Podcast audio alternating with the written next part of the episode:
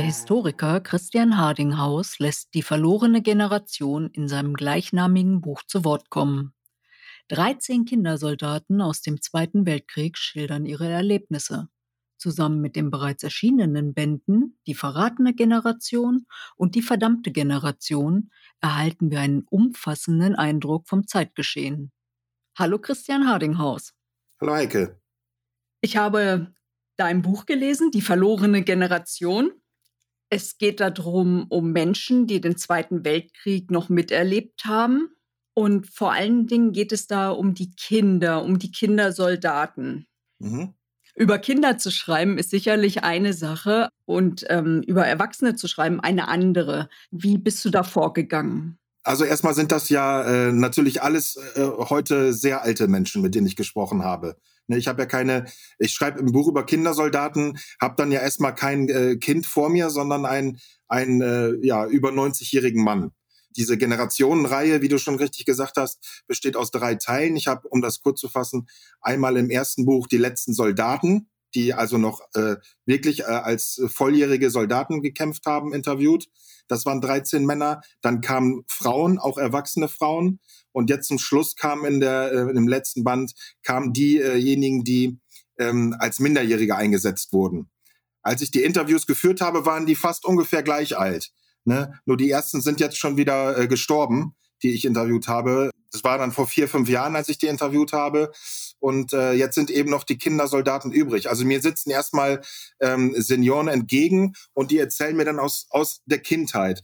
Und wie die den Krieg aber erlebt haben, das wirst du wahrscheinlich äh, meinen. Das ist natürlich anders. Also es ist anders, ähm, wenn ein junger Erwachsener in den Krieg zieht oder wenn eine junge äh, erwachsene Frau den Krieg erlebt, ähm, ist es schon ein Stück weit anders, als wenn es ein Minderjähriger erlebt.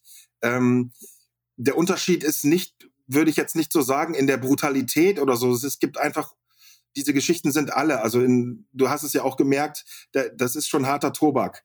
Äh, teilweise, was die erleben. Also die, ich wollte, äh, möchte ja auch ungeschönte Geschichten haben und die haben einfach sehr viel Tod und Leid gesehen und haben ja auch selbst getötet und äh, sehen, sehen eigentlich Dinge, die Kinder nicht sehen sollten und ja. die auch normalerweise Erwachsene nicht sehen sollten und wo wir von ausgehen, dass bestimmte Bilder, also wenn jetzt wenn ich jetzt mit einem Kameraden in einem äh, Schützengraben liege und es gibt einen Beschuss und dem fliegt der Kopf weg, dann ist das so ein Moment, wenn ich diesen Menschen sehe, meinen Kumpel, der keinen Kopf mehr hat, dann ist das so ein tiefer Riss in der Seele für diesen kurzen Moment, äh, den man gar nicht so richtig einordnen kann. Und man geht davon aus, dass diese kurzen Momente, in denen man so ganz Schreckliches sieht, also wir alle kennen das vielleicht, dass wir schon mal was gesehen haben, was ganz fürchterlich ist, ähm, aber wahrscheinlich nicht so zu vergleichen mit den ähm, mit dem, was, was man in Krieg so in dieser äh, Frequenz sieht. Aber diese Dinge können halt so Trauma äh, ausbilden. Und zu, um zu deiner Frage zu kommen, ähm, der Unterschied ist, dass diese Kinder im Vergleich zu den Erwachsenen ähm, mit viel mehr Enthusiasmus in diesen Krieg hineingegangen sind. Also die erwachsenen Soldaten, denen war schon bewusst, die haben also einen Krieg zu führen gegen das große russische Reich und äh, die haben das teilweise schon für verrückt gehalten, das überhaupt zu machen. Also sie wussten, sie mussten kämpfen, sie hatten da kein, kein, äh, keine Wahl. Ja, aber sie sind da nicht enthusiastisch in Russland einmarschiert, sondern ähm, ob sie wollten oder nicht, sie mussten. Und diese Kinder zum Schluss, das waren, äh, die waren wirklich auch so zum, durch Kriegspropaganda indoktriniert, dass sie ähm, unbedingt, unbedingt an die Front wollten. Ne? Und äh, koste es, was es wolle. Und äh, dann natürlich auch sehr schnell desillusioniert wurden. Aber äh, das, das ist der, der große Unterschied. Also, dass sie die Kinder natürlich überhaupt nicht aufgeklärt waren, was Krieg überhaupt bedeutet. Aus wie vielen Berichten hast du eigentlich gewählt, um dann endlich das Buch zu schreiben? Also das ist schon eine Heidenarbeit, ist wirklich diese Vorbereitung. Ne, man muss ja die Zeitzeugen erstmal finden und es werden immer weniger und dann müssen die sich natürlich auch noch zutrauen, das zu machen. Und dann muss das eben auch passen von der Zielgruppe, die ich mir gesetzt habe. Und dann müssen die gesund sein und fit sein, ja, dass, dass die vor allen Dingen geistig im vollen Besitz ihrer Kräfte sind, sage ich mal so. Äh, ich habe das mal überschlagen, dass ich ungefähr, also ich habe in jedem Buch 13 Menschen vorgestellt und habe mit 20 so für jedes Buch intensiv gesprochen. Dann kommen noch mal die die äh, Menschen dazu, mit denen ich loseren Kontakt hatte, wo dann keine Interviews stattgefunden haben, wo auch äh, äh, Männer oder Frauen krank geworden sind, die das dann nicht mehr konnten. Aber man hat so dann wirklich mit vielen Menschen Kontakt. Also wenn man pro Buch mit irgendwie 30 Männern kommuniziert, auf irgendeine Art und Weise, mit den einen mehr oder weniger. Und letztendlich hat man trotzdem dann 13 aus, auszusuchen. Das ist so ein bisschen, manchmal ist es auch komisch, schade, dass man genau diese Geschichte dann nicht nimmt. Aber da muss man einfach so ein bisschen sehen, ähm, es macht dann keinen Sinn, drei Geschichten aus Hamburg zu erzählen. Ne? Also, dass dann leider äh, da zwei rausfallen wieder, weil wir schon eine Geschichte aus Hamburg haben, obwohl die andere auch spannend gewesen wäre. Oder wenn man jetzt drei Panzerfahrer hätte, das wäre dann vielleicht zu ähnlich. Ne? Und so muss man dann halt sehr sorgfältig auswählen und das ist manchmal gar nicht so einfach. Genau. Und bei deiner Recherche, wenn du dann die Leute gefunden hast, wie aufgeschlossen waren die dir gegenüber? Ich, ich muss sagen, also diese Kontaktaufnahme lief eigentlich zunächst über äh, Bekannte. Das sind äh, Familienangehörige, die sich bei mir gemeldet haben, weil sie äh, meine Bücher gelesen haben und erzählen, ich habe auch einen, einen Vater, eine Mutter, einen Großvater, der hat auch was erlebt. Ich könnte den ja mal fragen, ob er bereit ist dazu. Also die waren dann schon familiär vorbereitet. Ne? Einen anderen Teil habe ich über Zeitzeugenbörsen gefunden. Das heißt, das sind schon mal Menschen, die sich zur Verfügung stellen. Ne? Und ähm, dann kommt es ganz drauf an, wie man als Person wirkt. Also äh, um diese Zeitzeugenbefragung zu machen, ähm, das ist jetzt einfach, sage ich mal, eine Eigenschaft, die ich habe, die ich, die ich gut kann. Ne? Das ist äh, nicht einfach. Ähm, aber man muss es wirklich schaffen und das ist die absolute Grundvoraussetzung dafür, dass die Menschen sich wohlfühlen, also dass sie dir vertrauen. So, und da äh, haben die einfach in ihrem Leben zu viel schlechte Erfahrungen auch gemacht, auch mit Journalisten oder Lokaljournalisten, die dann äh, kamen und selbst sich in diesem Krieg überhaupt nicht auskannten und äh, dann irgendwas wissen wollten. Und manchmal sind das so sehr platte Fragen, dass man gleich so mit der Tür ins Haus fällt.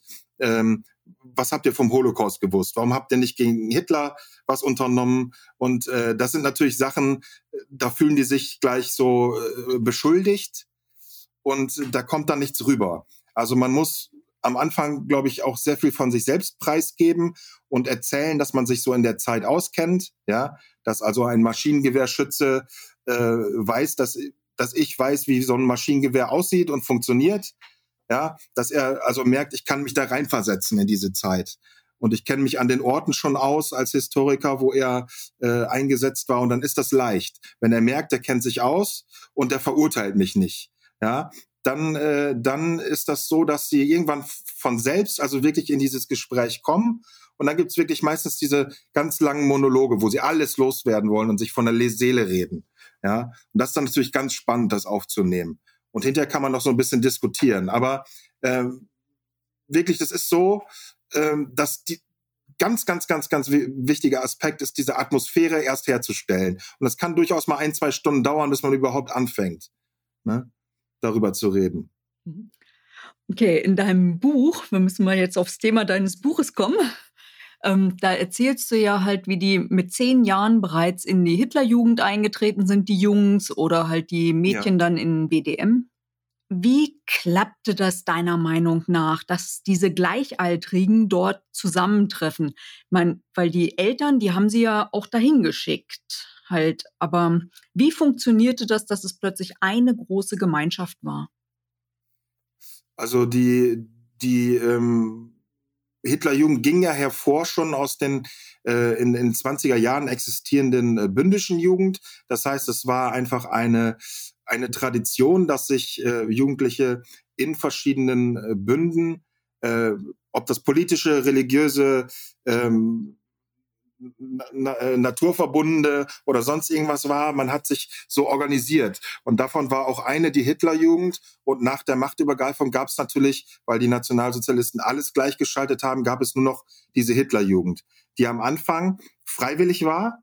Ähm, das heißt, ich habe für meinen ersten Band äh, von den Soldaten, da habe ich noch einige erlebt, weil die ja älter sind, die konnten noch freiwillig hingehen. Jetzt bei den Kindersoldaten ging das nicht mehr. Also ab 1936 ähm, war jeder äh, Junge verpflichtet, dort einzutreten. Und zwar mit zehn Jahren ging es in, äh, in das Jungvolk für die Jungen. Und die Mädchen kamen mit zehn Jahren äh, zu den jungen Mädeln. Und dann mit 14 gingen sie also als Junge in die Hitlerjugend und die Mädchen dann zum Bund Deutscher Mädel, also BDM. Das war der vorgezeichnete Weg. Und äh, da gab es dann eigentlich keine Möglichkeit mehr, äh, sich zu wehren. Also es haben, hat man natürlich versucht, dass man nicht hinging. Und ich sag mal so in ganz ländlichen Gebieten fiel das, fiel das vielleicht nicht auf. Aber äh, im Grunde bedeutete das, ist die deutsche Staatsjugend, die hat daran teilzunehmen an den Veranstaltungen. Das war ja größtenteils zweimal die Woche, diese Pflichttreffen.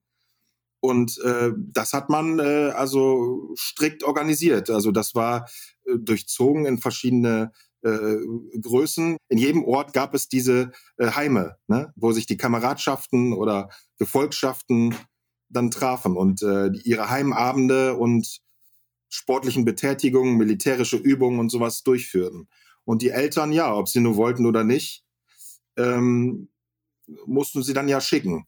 Ja, so kann man sehen. Äh, manche haben es vielleicht nicht gerne gemacht, aber ähm, letztendlich ist es auch so, dass ich glaube, beim Großteil, wenn ich würde 90 Prozent vielleicht so jetzt mal sagen, die sind eigentlich so ganz gerne hingegangen. Ja, die Kameradschaft, die hörte sich auch in dem Buch halt immer ganz gut an. Das ist ja genau. Und die 13 Schicksale, die hast du in zwölf Kapitel aufgeteilt. Und für die Jungs bedeutete das ja dann irgendwann, dass sie in den Krieg ziehen. Und sie haben aber anschließend über ihre Erlebnisse dort nicht großartig geredet. Ne? Was denkst du, warum nicht? Nach dem Krieg, meinst du, ne? Dass sie nach dem Krieg nicht geredet haben. Genau. Ja. Ähm, mehrere Gründe. Natürlich, der Krieg war zu Ende. Ähm, man musste ja irgendwie, das, das Land war ja komplett am Boden. Es war ja alles zerstört. Man hatte also keine, keine Perspektive ähm, da versucht man natürlich, diese ganzen schrecklichen Erlebnisse zu vergessen, um überhaupt wieder äh, ins Leben zu finden damit man einfach auch nicht äh, durchdreht oder nicht depressiv wird. Das ist ja eine Generation, die ist ja nicht depressiv geworden. Was wir uns vielleicht nicht vorstellen können, wenn wir vor so einem absoluten Trümmerhaufen stehen, dass wir dann äh, wieder auf die Beine kommen. Aber das hat diese Generation ja auch ausgemacht. Und äh, dann ist es tatsächlich so gewesen, dass wir uns ja um die Aufarbeitung äh, gekümmert haben des Zweiten Weltkrieges und wo dann ähm, in den 70er Jahren äh, vor allen Dingen die äh, Thematik des Holocaust und der Judenverfolgung eben sehr, sehr ähm, ja, einnehmend waren. Also das, dass man so das brauchte. Ja, es musste aufgearbeitet werden und für alles andere blieb so kein Platz mehr. Und so hat irgendwie auch der der äh, Großvater, der hätte erzählen können von seinen Erlebnissen in Russland, hat gedacht, er ist vielleicht nicht erwünscht mit seiner Geschichte. Ja, weil da vielleicht noch was viel Schlimmeres passiert ist in den, oder was heißt vielleicht mit Sicherheit, in den ähm, äh, Konzentrationslagern und Vernichtungslagern, dass er da auch meinte, dass das wollen die Menschen nicht mehr hören oder da störe ich äh, mit. Natürlich sind das auch alles dann Schuld- und Schamgefühle, die äh, da eine Rolle spielen.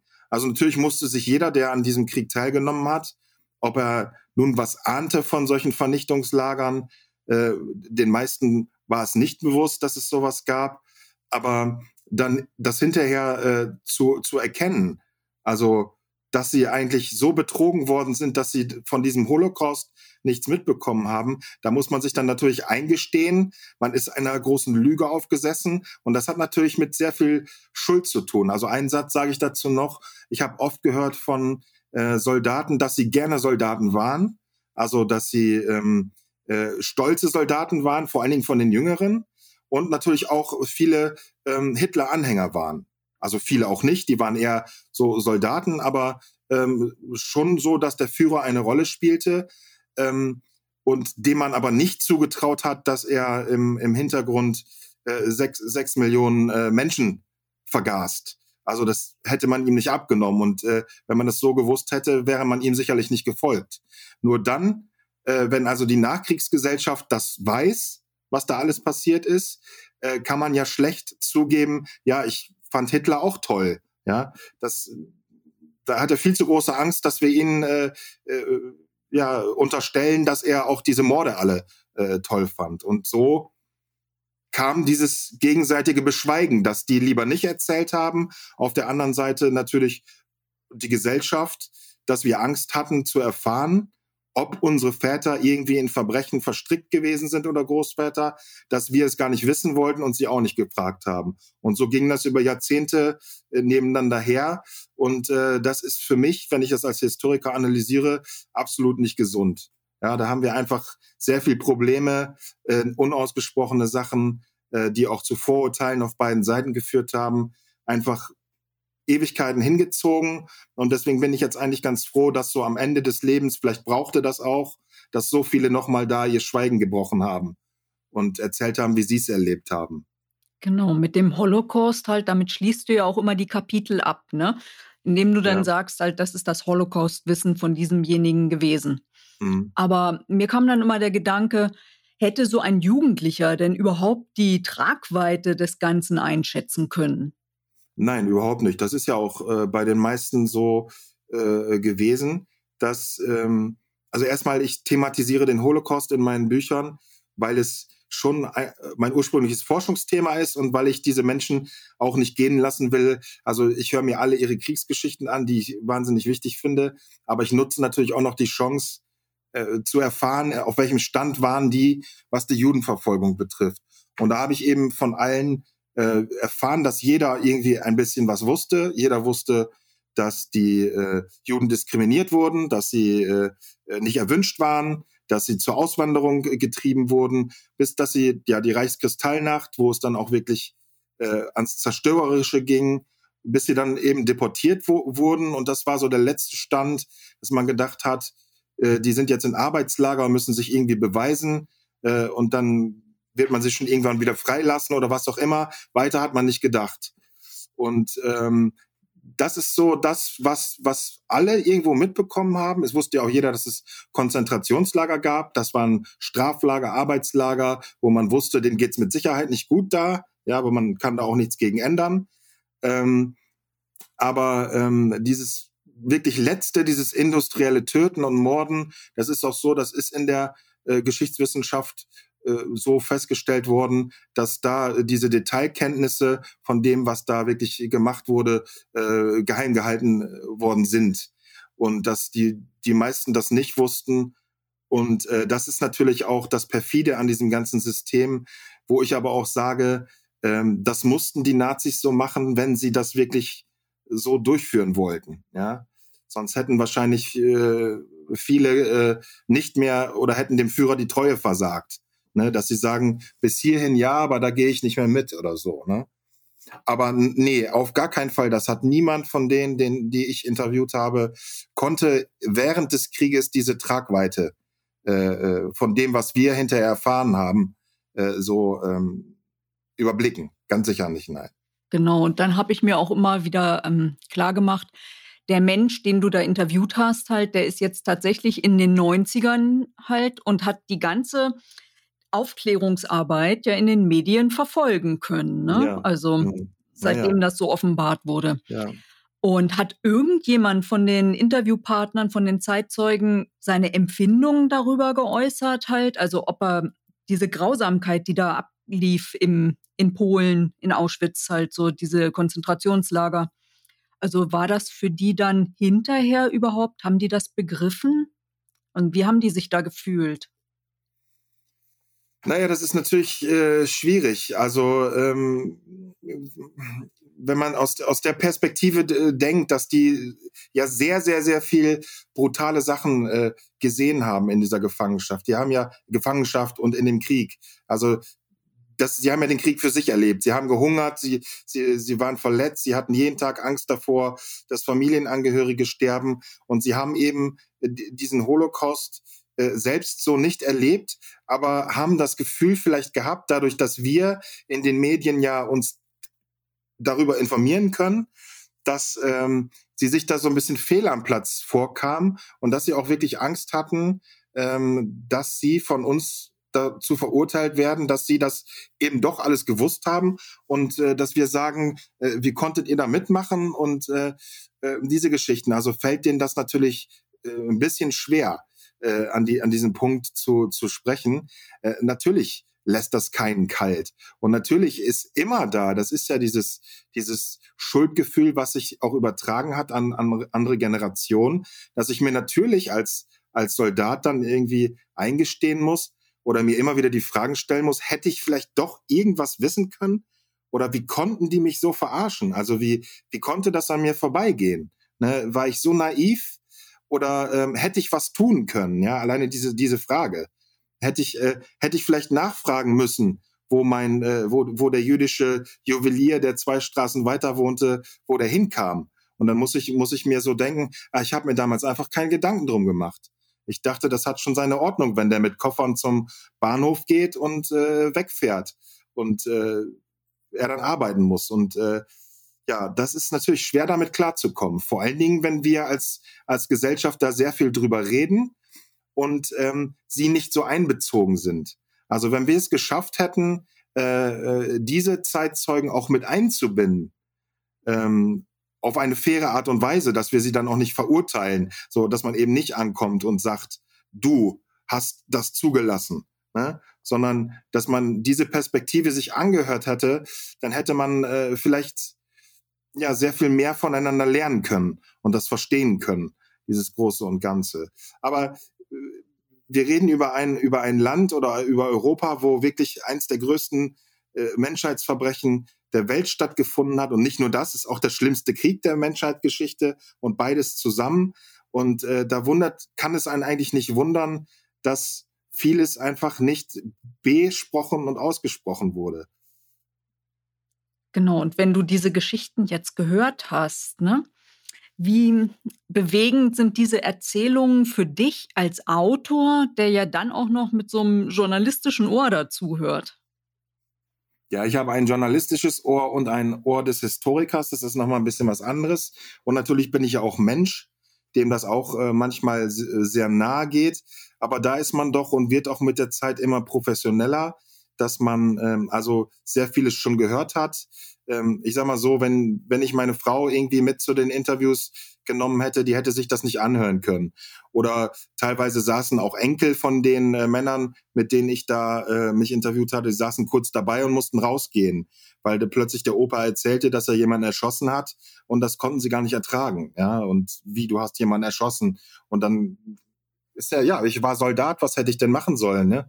Der hat ja auf mich gezielt, also musste ich ihn erschießen. Aber der Enkel möchte, hat seinen Opa als so lieben Menschen äh, immer nur kennengelernt, der möchte das gar nicht wissen, dass sowas passiert ist. Und so ist, bin ich natürlich als neutraler Historiker äh, da sehr offen. Also es bringt überhaupt nichts, äh, selbst wenn die, wenn die Zeitzeugen weinen, was auch gar nicht so selten passiert, auch Männern äh, passiert das, dass sie an bestimmten äh, Punkten weinen äh, dass man dann äh, die, selbst die Fassung behält und nicht irgendwie versucht, äh, ist ja nicht so schlimm und komm, das wird schon wieder und so. Da, mit, mit solchen Sachen braucht man gar nicht ankommen. Also man muss da einfach äh, selbst gefasst bleiben und damit umgehen und äh, ja eben zeigen, dass man das alles ähm, ja aufnehmen kann. Und äh, das passiert auch. Also ich kann es aufnehmen. Ähm, für mich ist es dann eben, wie gesagt, sehr wichtig, wenn ich diese vielen Recherchereisen mache und diese vielen Interviews und dann das alles aufschreibe, dann ist das sehr viel in meinem Kopf. Aber dann, wenn die Bücher rauskommen, dann genieße ich das sehr, dass andere mit mir darüber reden können. Also so wie wir das jetzt machen, ähm, oder Lesungen sind ganz wichtig, die ja leider Corona-bedingt ausgefallen sind. Aber da so das dann selbst rauszulassen und mit anderen wieder drüber zu reden, das ist dann so meine Verarbeitung. Was mir auch aufgefallen ist beim Lesen halt so, dass ja offenbar diese ähm, Sachen auch sehr regional unterschiedlich waren. Also der eine macht so einen Todesmarsch Richtung Osten und da wussten wir halt 1944 halt schon, na, der kommt bestimmt nicht wieder oder was ich, nur sehr mhm. schwer lediert. Und andere, die sind dann halt zu irgendeinem Camp nach Österreich und hatten da eigentlich nur Training. Also so las ich das so ein bisschen. Hast du denn eigentlich auch was über diese Befehlsgeber herausgefunden, die dann gesagt haben, dieser Bengel halt, der, der grüßt nicht vernünftig, der geht erstmal Richtung Osten? Halt also über solche Menschen, nicht über den speziell ich weiß nicht, ob es da so, so Unterschiede, Unterschiede gab. Also die Kinder gerade wurden wirklich schon doch alle an der Front eingesetzt. Da ist jetzt keiner mehr nach Russland gekommen. Aber man hat den Kindern einfach eine sehr, sehr krasse Verantwortung äh, auf, auferlegt. Und zwar ab äh, 1943, als die 15-Jährigen quasi alleine die deutschen Städte verteidigen mussten. Wir wissen, wir wissen ja, was es für einen für einen Bombenregen gegeben hat über viele Jahre. Und es wurden ja alle unsere Städte wurden ja äh, platt gemacht. Und das war natürlich nicht vorgesehen, dass 15-jährige Jungs äh, da versuchen, die die Flugzeuge abzuschießen. Ne, es waren äh, zu der, zu der Zeit alle äh, männlichen Flaksoldaten in Russland und es waren ja auch schon Hunderttausende gefallen. Es gab also nicht mehr so viele Männer, so dass wirklich Kinder unsere, unsere Städte oder die damaligen Städte verteidigt haben. Und man hat sie also quasi als, als vollwertige Soldaten gemacht. Und mit fortlaufendem äh, Krieg wurde das natürlich immer brutaler. Also, dass sie dann, dass man dann gesagt hat, so jetzt sind die auch schon auf deutschem Gebiet, jetzt brauchen wir auch keine Flugzeuge mehr abschießen, jetzt geht ihr einfach mit euren Gewehren direkt auf die Leute drauf, äh, auf die Panzer. So, und äh, da ähm, es, es war wirklich, also äh, es war dann wirklich Glückssache, ob, ob äh, ob man getötet wurde und das überlebt hat oder nicht. Also das sind manchmal eine Entscheidung, eine Einge Eingebung. Ich laufe jetzt da lang und nicht da lang. Und alle anderen Kameraden, die den anderen Weg genommen haben, sind draufgegangen. Also es ist wirklich Glück und Schicksal, dass äh, wer das überlebt hat, hat das alles mit, mit Glück oder mit einer Eingebung. Viele glauben auch daran, dass sie dann einen Beschützer hatten, wie, wie, wie ein Gott oder ein Schutzengel, der, der sie da durchgeleitet hat. Aber ähm, da gab es kein, da gab's keine Rücksicht mehr. So. Hm. Und zweifellos haben diese Sachen ja auch die Kinder geprägt. Halt, ähm, hast du eigentlich auch mit der Folgegeneration schon darüber gesprochen? Die Folgegeneration kann, kann ja äh, mehr sein. Also darunter gibt es noch die sogenannten Kriegskinder, die nicht mehr äh, äh als Kindersoldaten eingesetzt wurden, sondern die ja bis, äh, bis 14-Jährigen damals. Das sind ja auch, ist ja auch ein großes Thema, Kriegs, Kriegskinder, Kriegsenkel. Äh, das ist die Sabine Bode, die ja sehr viel darüber geschrieben hat. Ähm, das sind nochmal ganz andere Trauma, die so ein Kleinkind mit sich trägt. Das sind ja dann vor allen Dingen diese Bombenangriffe oder diese Flucht und Vertreibung, die die miterleben. Ähm, oder äh, meinst du jetzt die äh, folgende Generation, die mit dem Krieg gar nichts mehr zu tun hatten? Die Kinder von den Kindersoldaten. Die Kinder von den Kindersoldaten, ja. Äh, das ist natürlich so. Also ähm, es gibt ja diese, diese Theorien auch von transgenerationalen Traumata. Also ich weiß nicht, ob du, du da schon gehört hast. Die Sabine Bode beschäftigt sich damit. Ähm, das sind Theorien, die annehmen, dass eben diese schwersten Trauma, von denen ich vorhin gesagt habe, also diese Schockmomente, dass die so sich einbrennen, dass selbst genetisch äh, davon etwas an die nächste Generation weitergegeben äh, werden kann. Ne, das kann man natürlich, äh, weiß nicht, ob man das so wissenschaftlich oder wie weit man da ist in der Neurowissenschaft. Ähm, sogenannte Epigedächtnis heißt das. Aber es bleibt natürlich nicht folgenlos, ob jetzt ähm, in einem einer Art genetischen Weitergabe oder eine unbewusste äh, Erziehung. Also dass die die die Menschen, die den Zweiten Weltkrieg erlebt haben, die sind alle sehr sehr traumatisiert, sage ich mal, aber man hat es ihnen nicht so angesehen, wie wir uns das vielleicht vorstellen, sondern die haben sehr viel geschluckt aber doch haben sie äh, in ihrer Erziehung, glaube ich, schon gezeigt, dass da irgendwas nicht stimmt. Und das hat, glaube ich, jeder gemerkt, auch der Folgegeneration. Also, und das merkt man heute ja auch eben noch an diesen ganzen Themen, die wir haben mit Schuld und äh, Verdrängung, nicht hinsehen wollen und äh, nicht zu einer Einheit finden. Ja, dass wir uns auch heute noch gegenseitig beschimpfen. Also ich tue das nicht, aber erlebe es immer wieder, dass jemand Nazi genannt wird äh, und immer öfter leider heute. Also je mehr das alles, je länger das alles vergangen ist, äh, wundert es mich, dass die Leute sich heute auch noch als Nazis und äh, äh, die anderen werden dann die linksgrün Versifften genannt oder was weiß ich. Also dieses, wir sind uns auch in, in den Generationen danach sind wir nicht zur, Ruhe, nicht zur Ruhe gekommen irgendwie. Und ich glaube, dass das alles sehr viel mit diesen Kriegstraumata unserer Eltern und Großeltern zu tun hat. Dass wir heute immer noch uns äh, da ja zerstreiten dran. Genau. Also ich habe jedenfalls dein Buch sehr, sehr gerne gelesen. Ich habe da auch viel Einfühlungsvermögen für diese Generation bekommen und würde jetzt noch Danke. ganz gerne wissen, mit was beschäftigst du dich derzeit, was wir dann als nächstes lesen können?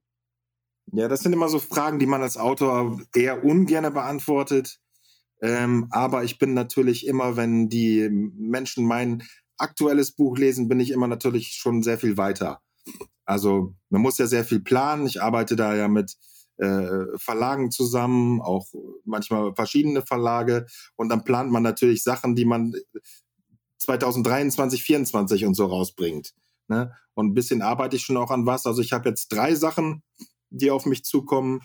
Ähm, einmal werde ich tatsächlich noch das Thema jüngere Kinder behandeln. Also wirklich Kriegskinder, allerdings anders. Also nicht in einer solchen äh, großen Zeitzeugenbefragung, das ist vorbei. Aber es gibt doch noch besondere Geschichten, ähm, die sehr unbekannt sind, äh, die auch in anderen Ländern stattgefunden haben. Also ich gehe da so in Richtung Baltikum, ähm, wo man noch so Kinderschicksale nach dem Zweiten Weltkrieg erzählen kann. Andererseits, das ist dann auch wieder so ein, so ein Sachbuchbereich. Äh, ähm, andererseits plane ich auch mal wieder was über den Holocaust. Ähm, und äh, natürlich geht's auch bei mir mit Romanen weiter. Also ich bin ja auch Romanautor, schreibe historische Sachen und auch da entwickle ich äh, Geschichten, die aber dann eher nicht mehr im Zweiten Weltkrieg spielen, sondern in den Epochen danach. Wir hatten ja dann auch noch mal eine deutsche Teilung, die auch alles andere als äh,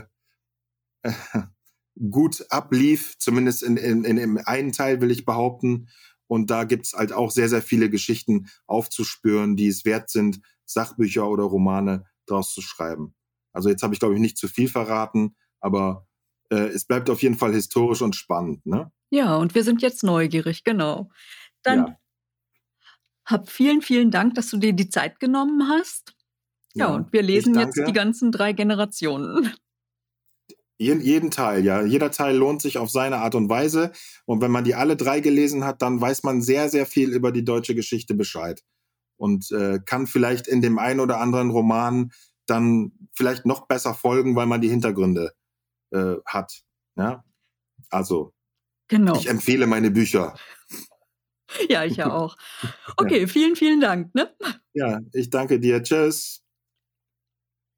Die Mehrheit der Großeltern hat nach Kriegsende nicht mehr über die Gräueltaten gesprochen. Unsere Fragen blieben offen. In diesem Sachbuch werden 13 Erinnerungen wieder lebendig. Für mich ist es immer wichtig, dass es nicht vergessen wird, wie ein zu viel an Nationalsozialismus so viel Zerstörung brachte. Das Buch sollte also möglichst viele Leser finden. Die Rezension zu Die verlorene Generation findet ihr auf meinem Blog https fraugoetheliest.wordpress.com.